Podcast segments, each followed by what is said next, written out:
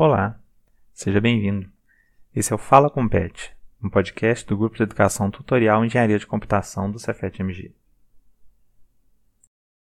Bom dia a todos! Está começando mais um episódio do podcast Fala Compete.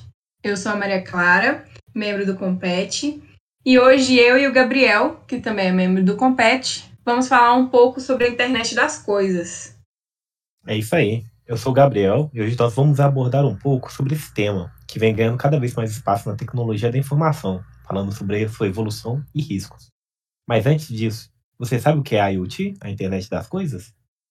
A internet das coisas, conhecida também como IoT ou Internet of Things, é uma rede de objetos físicos ligados a sensores, softwares e outras tecnologias, com o objetivo de fazer a conexão, trocar dados com outros dispositivos e sistemas pela internet. Esses dispositivos variam de objetos domésticos comuns a ferramentas industriais sofisticadas, desde lâmpadas, geladeiras, relógios inteligentes e inúmeras outras coisas. Por exemplo, um termostato inteligente. Geralmente, inteligente significa que faz o uso de IoT. A gente pode perceber dados da localização do seu carro, inteligente durante sua volta do trabalho. E esses dispositivos conectados podem ajustar a temperatura de sua casa antes mesmo de você chegar. Isso tudo é possível sem sua intervenção e produz um resultado mais desejável do que se você tivesse que ajustar manualmente o termostato. Hoje, a gente tem mais de 7 bilhões de dispositivos IoT conectados, e os especialistas esperam que esse número cresça para 10 bilhões em 2020 e 22 bilhões em 2025.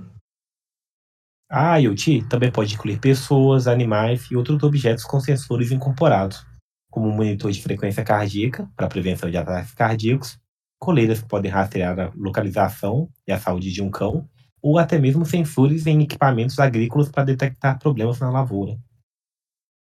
Benefícios da IoT incluem automação superior, que disponibiliza tempo, eficiência de recursos, além de tomada de decisões mais informada, com base em maiores quantidades de dados e melhor visibilidade deles.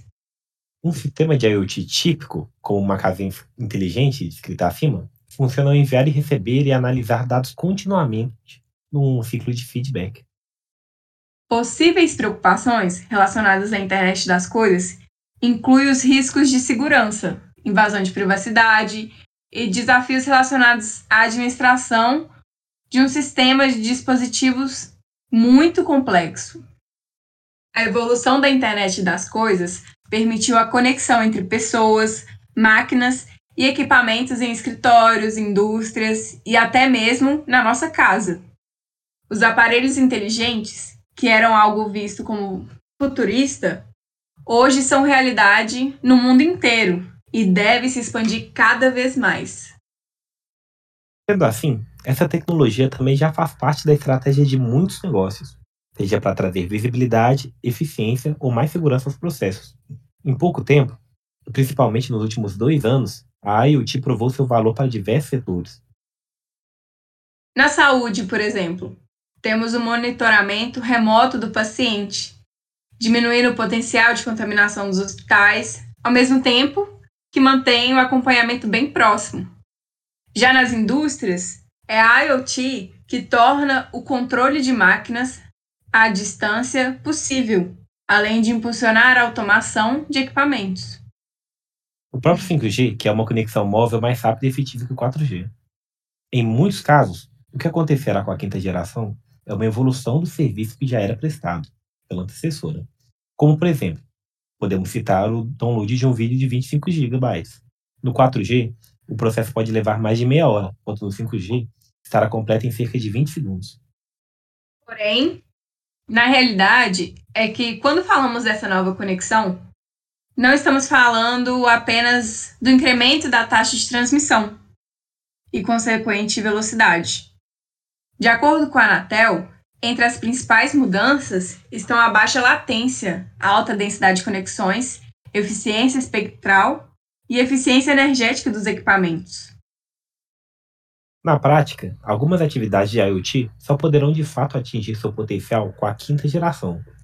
No carro dos carros autônomos, um tempo de, de resposta mais ágil, de 50 milissegundos no 4G para 1 milissegundo no 5G. Pode prevenir um acidente. Aliás, com a popularização da quinta geração e a evolução da IoT, o mercado de veículos inteligentes deve alcançar 556 bilhões de dólares em 2026.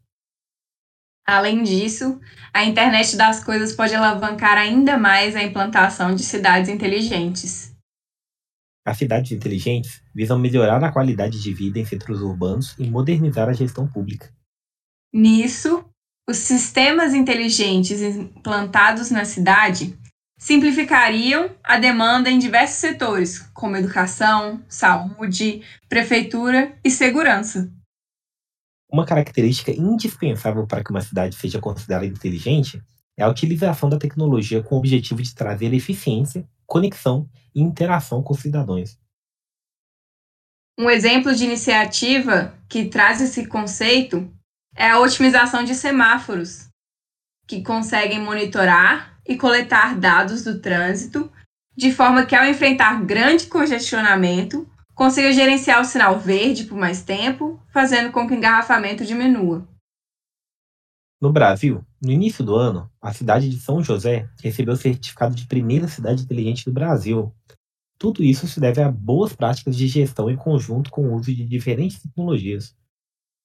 A cidade conta com projetos de segurança modernos, cobertura de 100% da área urbana e rural, com lâmpadas de LED, novo sistema de estacionamento rotativo, semáforos inteligentes, serviços de monitoramento por satélite, análise e detecção de mudanças no território, entre outras iniciativas.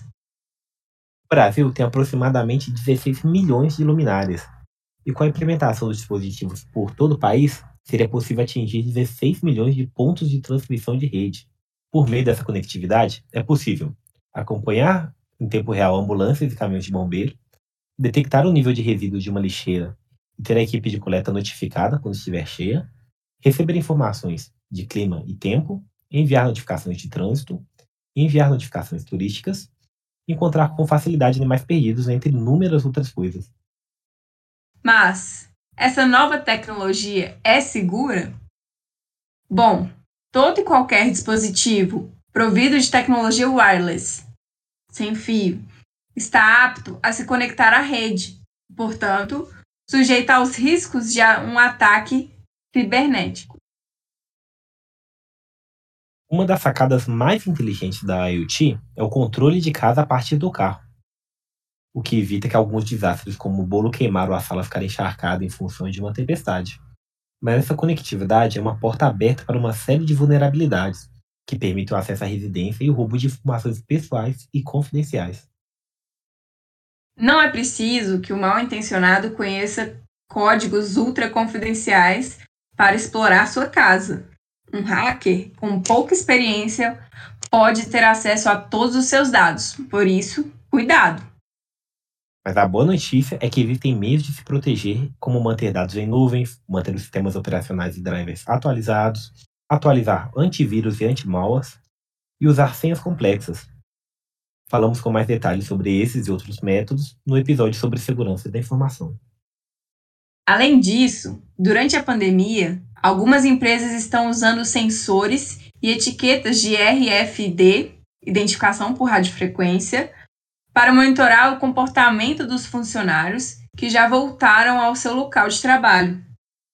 Os dispositivos verificavam se os funcionários estavam lavando as mãos regularmente e usando máscaras. Enquanto isso, alto-falantes alertavam as pessoas sobre violações de protocolo.